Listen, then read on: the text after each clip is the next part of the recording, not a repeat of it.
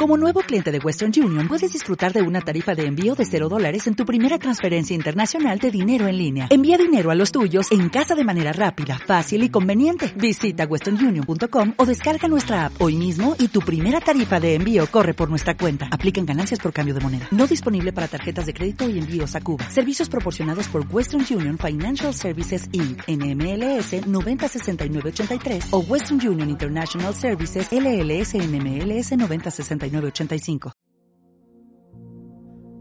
Aleluya, gloria a Dios. Cuán bueno es Él. Nos gozamos en su presencia. Él es bueno y Él es fiel. Les damos la bienvenida una vez más a todos ustedes que se están congregando para recibir algo fresco del Señor. Recuerda que cada vez que estamos delante de la palabra tenemos la oportunidad de ser expuestos a Dios mismo y a su voluntad. Yo quiero que te prepares el día de hoy para ser transformado por medio de la palabra de Dios. Une tu fe a la palabra que se está predicando. Une tu fe a la voluntad de Dios y vas a ver cómo el poder de Dios y la gracia de Dios una vez más hacen la diferencia en tu vida. Oh, gloria a Dios, aleluya. Nuestro Dios es bueno. Todo el tiempo. Padre, te honramos el día de hoy. Bendecimos tu santo nombre. Declaramos que tú eres bueno, oh Señor, y que tu misericordia es para siempre. Señor, toma lugar aquí en medio de nosotros.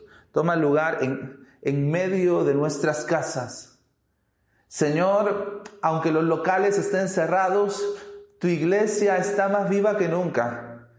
Y amado Espíritu Santo, tú te sigues moviendo con libertad en medio del caos, en medio de las crisis. Tú sigues moviéndote con libertad, esperando que los hijos de Dios tomemos nuestro lugar, creamos la palabra la pongamos en nuestro corazón, en nuestra boca y en nuestros pasos. Y así tú puedas tener libertad para operar milagrosamente en medio de nosotros. Oh Señor, creemos que esta es una mañana de victoria. Aleluya.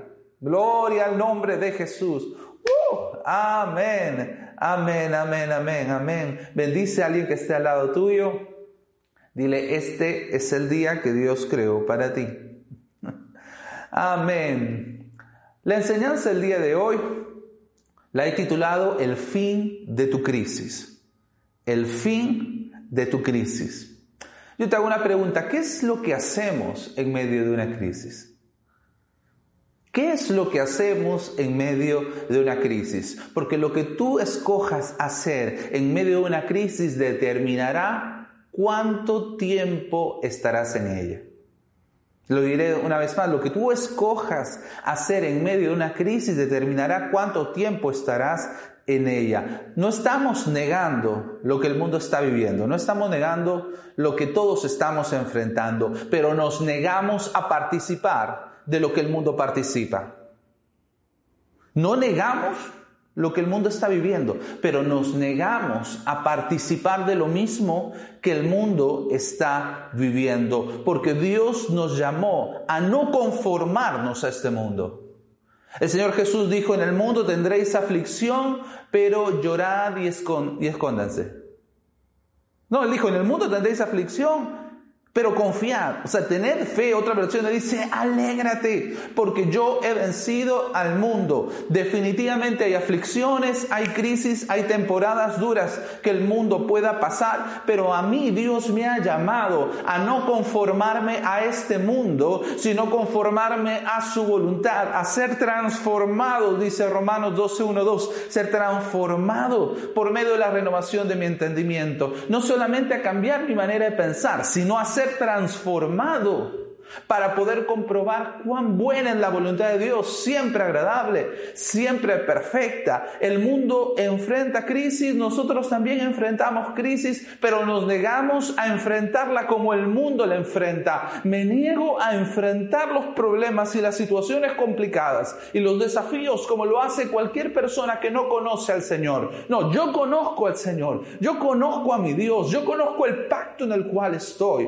Por lo tanto, yo me niego a enfrentar las batallas como el mundo lo hace y me niego a participar de lo que el mundo participa al no conocer a Dios.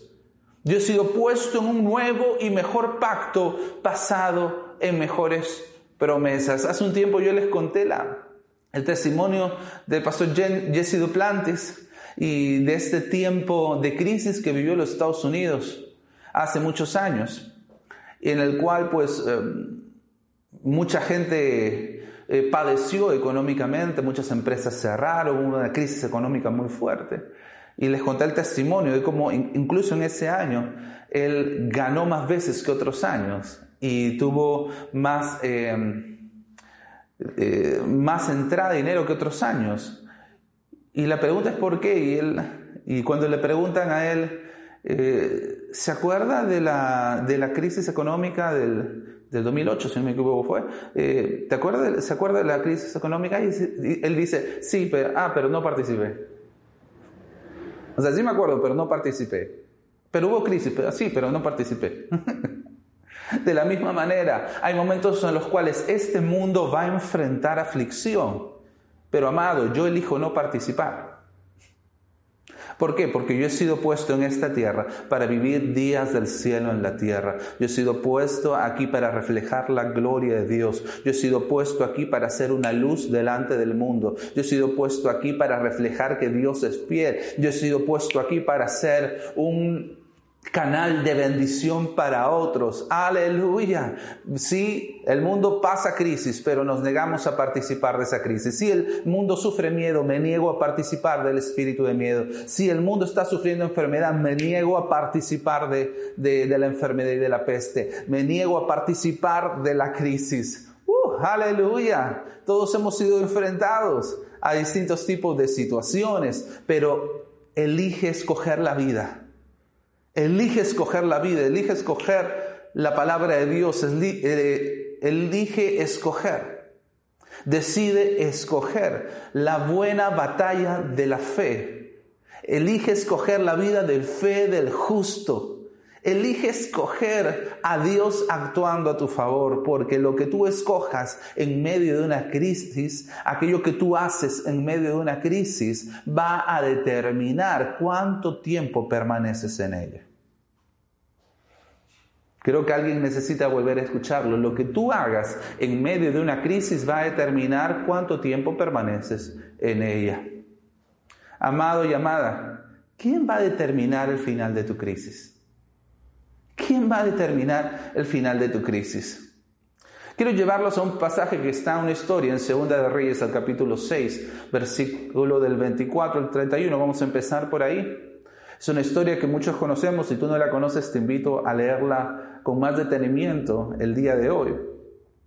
E, es un momento en el cual el pueblo de Dios, en este caso todavía Israel, fue enfrentado a una crisis que le era imposible de poder sortear.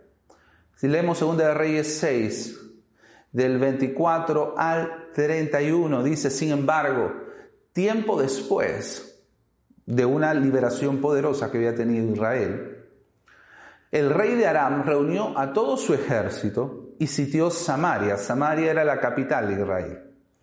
Como consecuencia hubo mucha hambre en la ciudad, estuvo sitiada por tanto tiempo que la cabeza de un burro se vendía por casi 80 piezas de plata y 200 mililitros de estiércol de paloma Estiércol del ¿sabe lo que es estiércol? Ajá, eso mismo. Estiércol del paloma se vendía por cinco piezas de plata. Fíjate, el enemigo, el rey de Aram, había sitiado Samaria. En esos tiempos, cuando tú no podías entrar a una, una ciudad, las ciudades estaban rodeadas de muros, una de las cosas que hacían los ejércitos enemigos era sitiarla.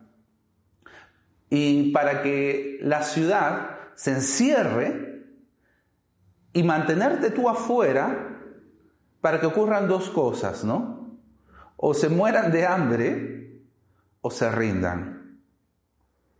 Entonces Samaria se encierra y el ejército de Aram la ha sitiado, la ha encerrado, y aunque Samaria como capital tenía mucha eh, muchos, muchos ahorros, muchas despensas de alimentos, igual todo eso tiene su fin. Entonces el ejército de Arán solamente tenía que esperar lo inevitable.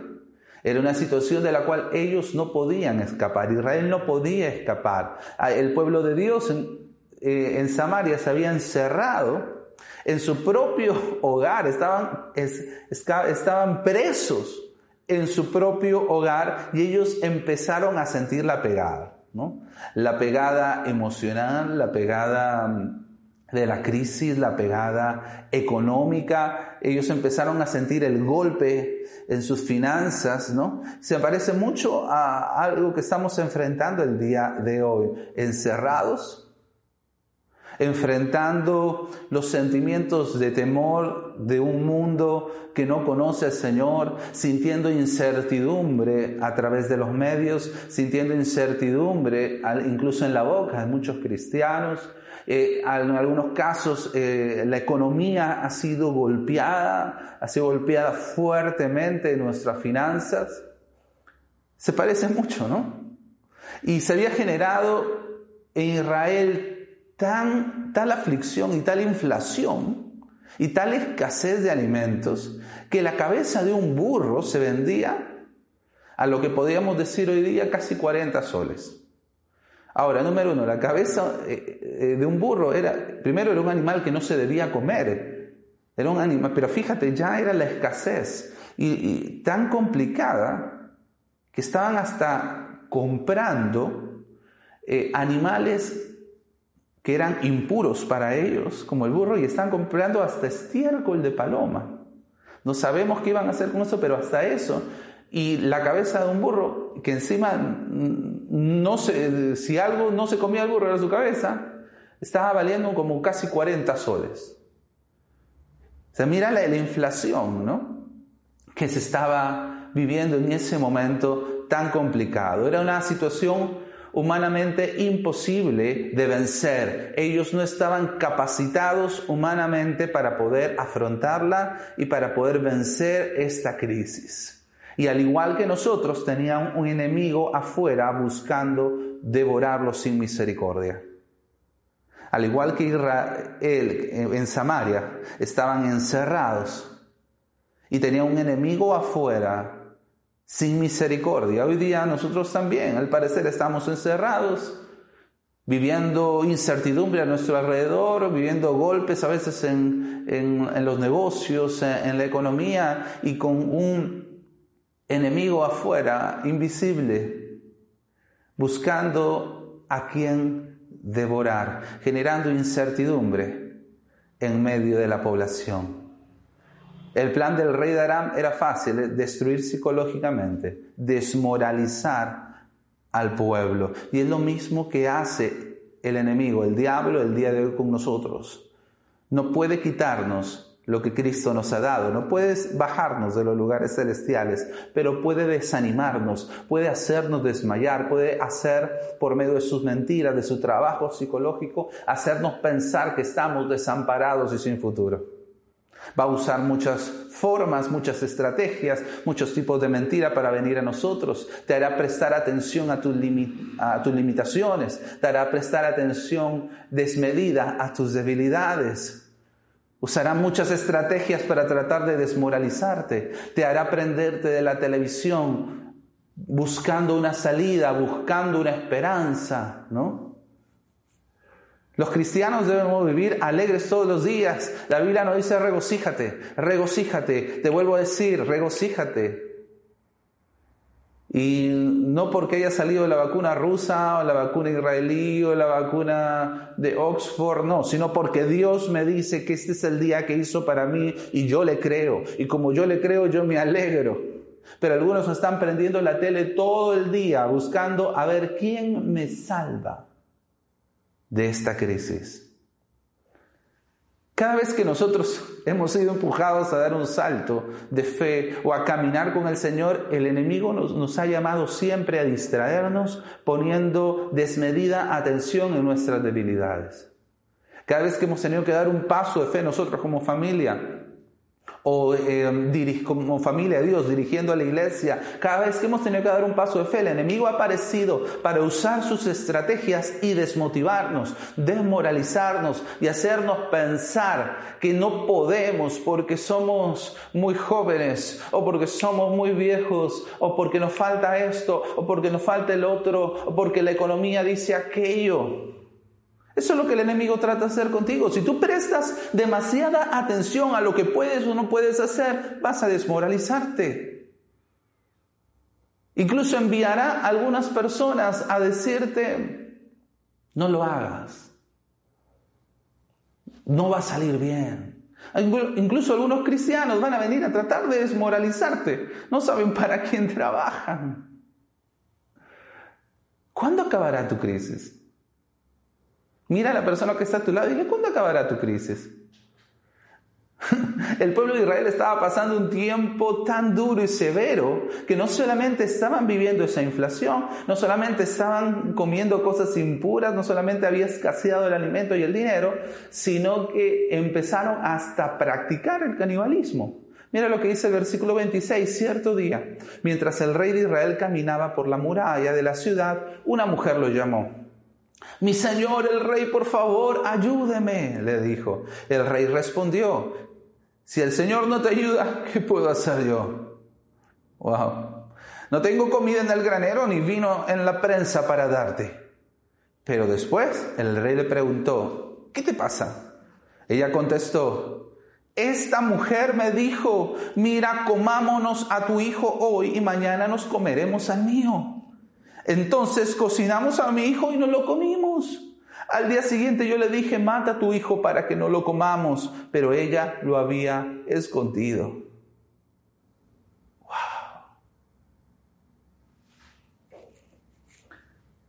El plan del enemigo, incluso a través de las crisis, fíjate, o sea, si tú lees la escritura te vas a dar cuenta de que el enemigo tiene algo con los niños que el enemigo tiene algo con los niños, que el enemigo busca destruir nuestro legado.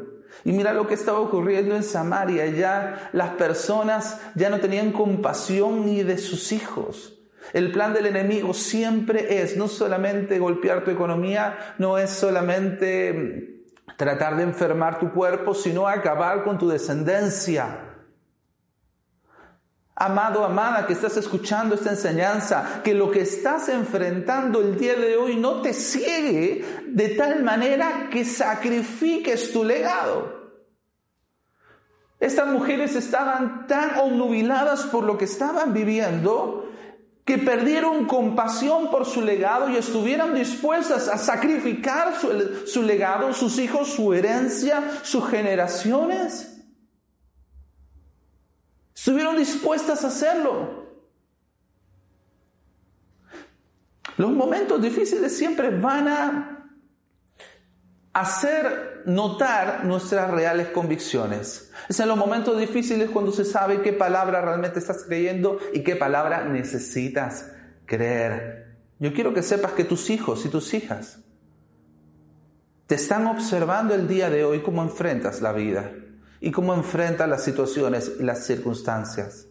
Sí, definitivamente tú no te vas a comer a tu hijo, tú no te vas a comer a tu hija, pero muchas veces estamos tan obnubilados en lo que estamos viviendo y en nuestra carnalidad por lo que estamos enfrentando, que no nos importa sacrificar nuestro legado, que no nos importa si nuestros hijos crecen en la fe o no, que no nos importa lo que nos ven hacer nuestros hijos o no, hoy sin saberlo o creerlo podemos estar sacrificando nuestro legado al practicar eh, costumbres o actitudes carnales, ¿no? Que nos hagan sentir bien. Hoy algunos en medio de lo que están enfrentando eligen encerrarse en sus cuartos encerrarse en sus cuartos y deprimirse. ¿Y no sabes que tus hijos te están viendo? Y están viendo cómo enfrentan las batallas. Y ellos están aprendiendo que las batallas se enfrentan deprimiéndose. ¿Sabes lo que tú estás haciendo? No te, no te estás comiendo a tus hijos, pero estás sacrificando a tus hijos por sentirte un poquito mejor. Algunos paran huraños, irascibles, todo el día por lo que estamos viviendo. Bueno, tus hijos se están viendo. Y ellos están aprendiendo que así se enfrentan las batallas. Tú no te estás comiendo a tus hijos, pero los estás sacrificando. Estás sacrificando tu legado para sentirte bien, para sentirte desfogado, qué sé yo. Y fíjate, nos volvemos faltos de misericordia, nos volvemos insensibles. Cuando estamos concentrados en la crisis, nos volvemos insensibles a la gente que está a nuestro alrededor. La mujer de esa historia no se está lamentando comerse a su hijo. ¿Te das cuenta? La mujer de esa historia no se lamenta haber, haberse comido a su hijo. Se lamenta que no se come el de la otra. ¿Te das cuenta? No está diciendo, Señor, me arrepiento. No, está diciendo, Rey, dame justicia, me quiero comer. Y a su hijo y ella lo ha escondido. Habíamos hecho un trato. Te demuestra la insensibilidad de la gente cuando quita sus ojos de Dios y se enfoca en la crisis en vez del Dios a quien hemos sido llamados a servir y a vivir para Él. Los encierros siempre van a mostrar tus reales convicciones. Estas mujeres estaban esperando que el rey arreglara la crisis. ¿Qué estás esperando tú? Estás esperando que el presidente arregle la crisis, estás esperando que la OMS arregle la crisis, estás, esperando que Putin este, arregle la crisis, estás esperando que Trump arregle la crisis. ¿Qué estás esperando tú? Versículo 30. Cuando el rey oyó esto, rasgó sus vestiduras en señal de desesperación. Y como seguía caminando por la muralla, la gente pudo ver que debajo del manto real tenía tela áspera puesta directamente sobre la piel, que era una ropa que uno se ponía eh, en señal de, um, de desesperación, de dolor, de sufrimiento. Entonces el rey juró, que Dios me castigue y aún me mate si hoy mismo no separo la cabeza de Eliseo de sus hombros. Eliseo, el profeta que un capítulo anterior vino en su ayuda de parte del Señor. Aunque este rey aparentaba con su ropa humillación, no era una humillación piadosa. Lo que estaba haciendo este rey era tratar de hacerse el sufriente y echarle la culpa a Dios de lo que estaban viviendo y de lo que estaban pasando. Miren cuánto sufro y Dios no se apiada. Miren cuánto sufro, miren cuánto me duele y, Dios y no me ayuda. Hay gente el día de hoy que se está burlando y que está diciendo, Dios tiene la culpa de esto. Miren todo lo que estamos pasando porque Dios está ciego, porque Dios no existe. ¿Dónde están los pastores? ¿Dónde están los creyentes? ¿Dónde están las iglesias? En el mismo lugar que siempre y haciendo lo mismo que hacemos, incluso con más fuerza y viendo la mano de Dios y milagros ocurriendo alrededor de nosotros. Tú no te enteras porque estás demasiado ciego.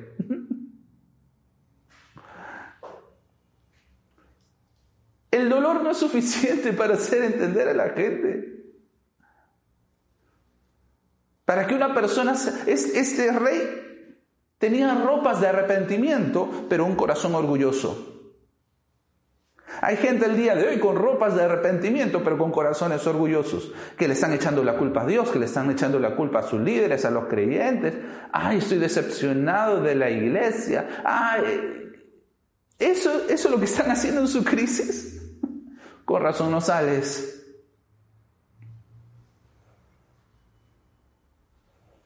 Hemos visto personas que, en estos tiempos, eh, al enfrentar la crisis, Venían todos los jueves, por ejemplo, a nuestra reunión de oración. Todos los jueves estaban ahí pidiendo, pidiendo, pidiendo. Vieron milagros porque Dios responde a la fe y a la oración unida de su pueblo. Han visto milagros y luego a seguir con su misma forma de vivir.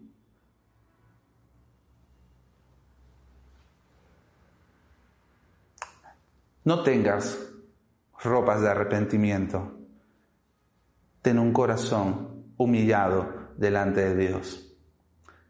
¿Y sabes por qué podemos asegurar que no tenía un corazón arrepentido y humillado delante de Dios? en que el rey declara que la solución para ese momento de crisis era matar al profeta. Mm. Oh, Dios tiene la culpa. Que Dios me castigue y me mate, dice. Si no, le corto la cabeza hoy día a Eliseo. Se parece, mira, esto es un calco de lo que estamos viviendo el día de hoy. Porque en medio de la crisis, ¿qué es lo que dicen las protestas? ¿Qué es lo que dicen la, cultura? ¿Qué es lo que dicen las ONGs? ¿Qué es lo que dice este sistema? Callemos a los profetas. Callemos a los hombres de Dios, callemos a las mujeres de Dios, callemos a la iglesia, callemos la voz de Dios. ¿Por qué? Porque ellos dicen, porque todo se arregla si, si ya no hay más cristianos, todo se arregla si ya no hay más religión, todo se arregla si no se habla más de Dios. Es la misma cultura orgullosa del mundo. ¿Por qué tanto quieren callar a la iglesia? ¿Por qué tanto quieren callar a los creyentes? ¿Por qué? Porque la iglesia es portadora de la verdad y la verdad siempre incomoda al pecador. La verdad siempre incomoda. El enemigo va a buscar una y mil formas de hacer callar tu voz y de hacer callar la voz de la palabra y de hacer callar la voz de la iglesia. ¿Por qué? Porque Satanás es el ladrón de las semillas, es el ladrón de la palabra. Satanás y este mundo van a buscar una y mil formas de tratar de arrebatarte la palabra. Pero en medio de la crisis, si en un día normal yo no puedo separarme de Cristo, en medio de la crisis yo no puedo dejar que me alejen de la palabra, no puedo dejar que callen la voz de la palabra, porque callar al profeta, cortarle la cabeza al profeta era callar la voz profética, era callar la palabra palabra de Dios para ese tiempo. Oh, aleluya.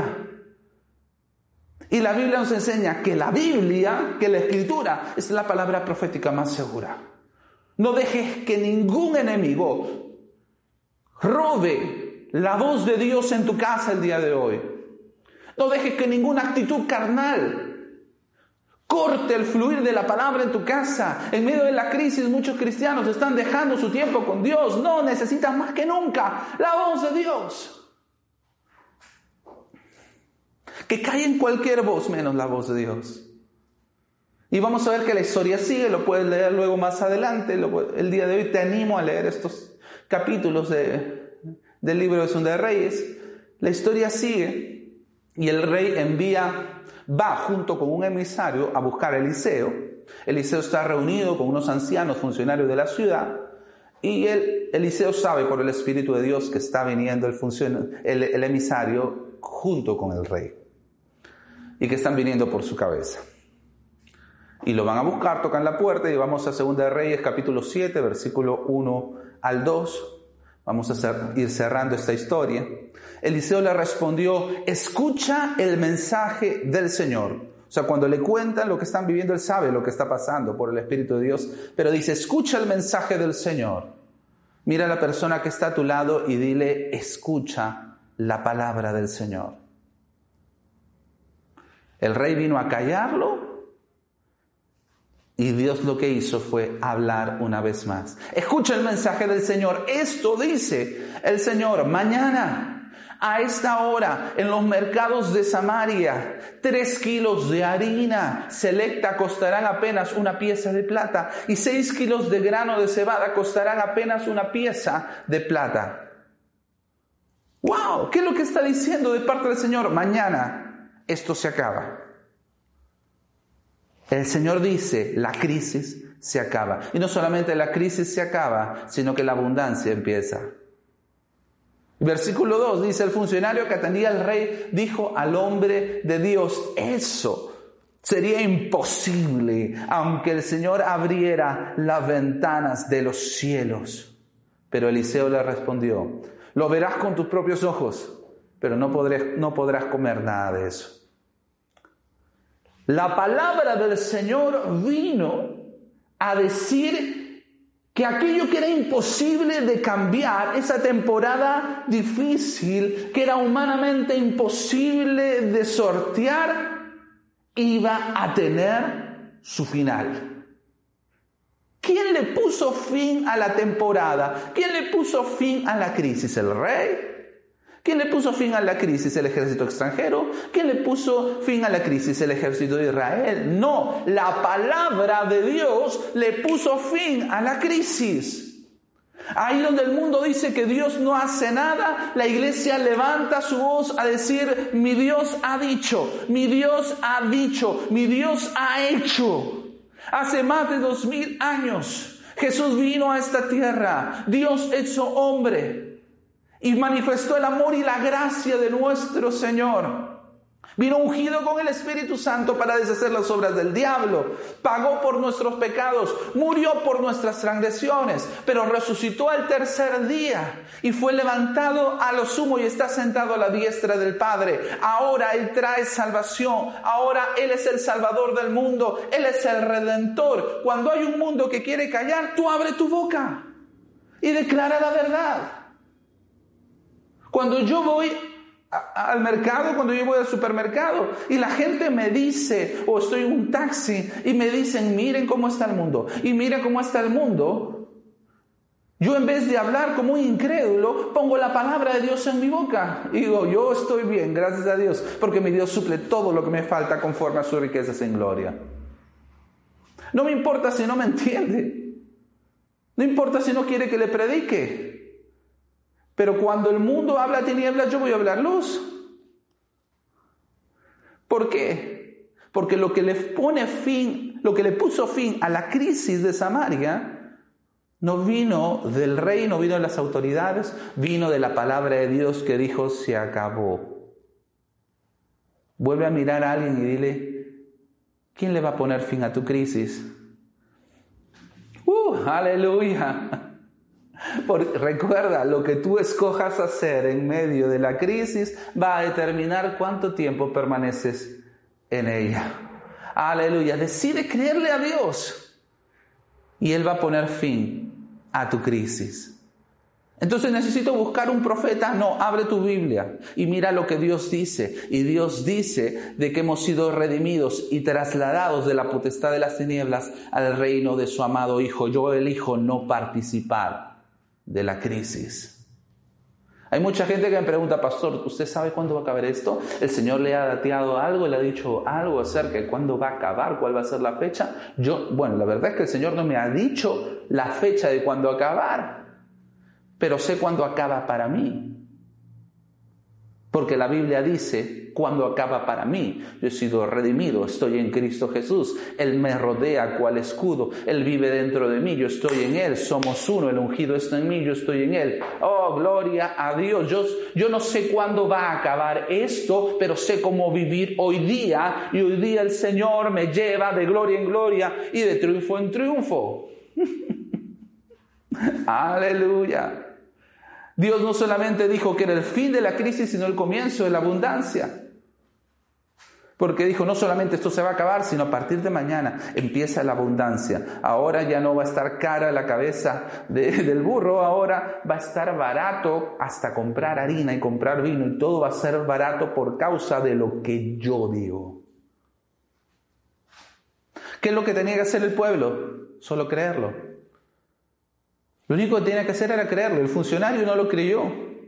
Y su falta de fe le impidió poder disfrutar de lo que había ofrecido el Señor. Mira lo que dice el final de la historia. Capítulo 7, versículo 3. Te voy a leer el final de la historia y te vas a dar cuenta. Aleluya, y con esto terminamos. Sucedió que había cuatro hombres con lepra sentados en la entrada de las puertas de la ciudad. ¿De qué nos sirve sentarnos aquí y esperar la, muerte? Se preguntaron unos a otros. Recuerda que los leprosos no podían acercarse a las personas y a la ciudad porque podían ser apedreados. Pero esto dice, bueno, ¿qué va a ser de nosotros? Versículo 4 dice, si nos quedamos aquí, moriremos. Pero con el hambre que hay en la ciudad, moriremos de hambre también allá, así que para qué entrar. Así que mejor sería ir y entregarnos al ejército arameo. Si ellos nos perdonan la vida, mucho mejor, pero si nos matan, igual habremos muerto. Mire, ellos están desahuciados, ya no tienen esperanza, vamos. Prefiero entregarme al ejército enemigo a ver, o me tiran un pan o me matan, pero ya vamos a ver qué hacemos.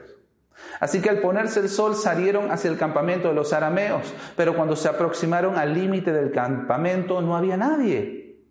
Pues el Señor había hecho que el ejército arameo escuchara el traqueteo de carros de guerra a toda velocidad, el galope de caballos y los sonidos de un gran ejército que se acercaba. Y eran solamente estos, eh, estas personas con lepra que se estaban acercando, pero Dios hizo que sonaran como ejércitos. Dios hizo que sonaran como el galope de los caballos que venían al ataque. Entonces ellos se gritaron unos a otros, el rey de Israel ha contratado a los hititas y a los egipcios para que nos ataquen. Así que se llenaron de pánico y huyeron en la oscuridad de la noche, abandonaron sus carpas, sus caballos, sus burros y todo lo demás y corrieron para salvar la vida. Cuando los leprosos llegaron al límite del campamento, fueron de carpa en carpa y comieron y bebieron vino, sacaron plata, oro, ropa y escondieron todo, se encontraron con todo servido para ellos. Finalmente, se dijeron entre ellos, esto no está bien. Hoy es un día de buenas noticias. Uh, aleluya. Y nosotros no lo hemos dicho a nadie. ¿Cuál era esa buena noticia? Cuando nosotros no podíamos, el Señor actuó por nosotros. Cuando nosotros no podíamos, Dios vino y actuó por nosotros. Dice, si esperamos hasta la mañana, seguro que nos ocurre alguna calamidad. Vamos, regresemos al palacio y contémosle a la gente. Así que regresaron a la ciudad e informaron a los porteros lo que había sucedido. Salimos al campamento arameo, dijeron, y allí no había nadie. Los caballos y los burros estaban atados y todas las carpas estaban en orden, pero no había ni una sola persona. Entonces dice que los porteros gritaron, el rey no les creyó, pensó que era una trampa, así que mandó eh, eh, espías para que pudieran revisar que esto es cierto. Y en el versículo 15 eh, dice, los espías recorrieron todo el camino hasta el río Jordán siguiendo el rastro de prendas y objetos tirados por los arameos cuando huyeron desesperadamente. Luego regresaron y informaron al rey. Entonces la gente de Samaria salió corriendo y saqueó el campamento de los arameos. Así se cumplió ese día. Así se cumplió ese día tal como el Señor había prometido. Aleluya. Que se venderían tres kilos de harina selecta por una pieza de plata. ¡Uh! y seis kilos de grano de cebada por una pieza de plata. Se cumplió lo que el Señor dijo, tal como el Señor lo había dicho. El rey asignó al funcionario que lo atendía para que controlara las multitudes en la puerta, pero cuando salieron corriendo, lo atropellaron y lo pisotearon, y así el hombre murió. Así que todo sucedió exactamente como el hombre de Dios lo había predicho cuando el rey fue a verlo a su casa. Uh, aleluya, porque cuando la crisis se acaba, estamos autorizados para fructificar y para prosperar. Sucedió tal como la palabra lo había dicho. El funcionario dijo, eso no va a pasar, mm, ni siquiera si Dios abre la ventana de los cielos. Y porque no lo creyó, no lo disfrutó. Pero Dios abrió las ventanas de los cielos y lo único que tenían que hacer era creer la palabra del Señor. No, la solución para tu crisis no viene de afuera, viene de la palabra. Si Dios lo dice, así es. Yo lo creo y lo voy a ver. La palabra le pone fin a tu crisis. La palabra le pone fin a tu crisis. La palabra le pone fin a tu depresión. Sí, el mundo puede seguir cayéndose afuera, pero el pacto de amor de Dios por nosotros no va a cesar. Aleluya. La palabra le pone fin a tu depresión, le pone fin a tu incertidumbre, le pone fin al ataque en tu economía, le pone fin a las mentiras del enemigo en tu mente, le pone fin. Uh, ¿Cuándo? Cuando tú quieras. Está ahí delante tuyo. Cuando tú quieras creerla, lo vas a ver. La palabra decreta el final de tu crisis. La solución no vino de afuera, vino del Dios creador de los cielos y de la tierra. Es por eso que durante toda esta cuarentena hemos estado declarando el Salmo 37, 19. Ustedes lo saben, en tiempos difíciles serán prosperados. En tiempos difíciles serán prosperados. En épocas de hambre tendrán abundancia. Yo lo creo para mí hoy. El mundo se cae, pero mi casa no se cae, ¿Por qué? Porque está sobre la roca. Mi vida está sobre la roca. Castillo fuerte es el nombre del Señor. Él correrá el justo y será librado. Oh, aleluya, aleluya, aleluya. Mira a alguien y dile, hoy se acaba mi crisis. Uh, dile, hoy se acaba mi crisis. Vamos, profetiza, hoy se acaba mi crisis. Ah, profetiza, habla la palabra, hoy se acaba mi crisis. En tiempos difíciles seré prosperado. Oh, aleluya. Y todo sucederá tal como la palabra del Señor lo había dicho. Uh, gloria al nombre de Jesús. Aleluya. Cuando se gozan esta mañana. Esta es la palabra de Dios para ti. No esperes que el mundo solucione tu vida. Dale fin ahora con la palabra de Dios. Dale fin ahora con la verdad. Oh, Padre bueno, gracias por cada hombre y mujer que está recibiendo la palabra el día de hoy. Señor, afirma esta palabra en su corazón, que podamos ver que tú eres fiel y que todos los dichos de tu boca se cumplen. Que tú no eres hijo de hombre para que mienta, ni hombre para que se arrepienta. Aleluya, que tu palabra es poderosa y que tu palabra es la verdad. Recibe honor, recibe la alabanza y declaramos conforme a tu palabra de que nuestra vida caminará de victoria en victoria, de triunfo en triunfo y que vamos a ver salida a la crisis y que nuestra esperanza está en ti y no en lo que el mundo puede ofrecer. Aleluya, declaramos fin a crisis económica, declaramos fin a crisis de enfermedad en nuestro cuerpo, declaramos fin a la crisis en nuestras mentes y en nuestros corazones y declaramos el comienzo de la abundancia. Hoy mismo se acaba, se acaba en nuestro corazón para luego acabarse afuera en el nombre de Jesús. Amén. ¡Uh! gloria a Dios, aleluya. Dios es bueno todo el tiempo.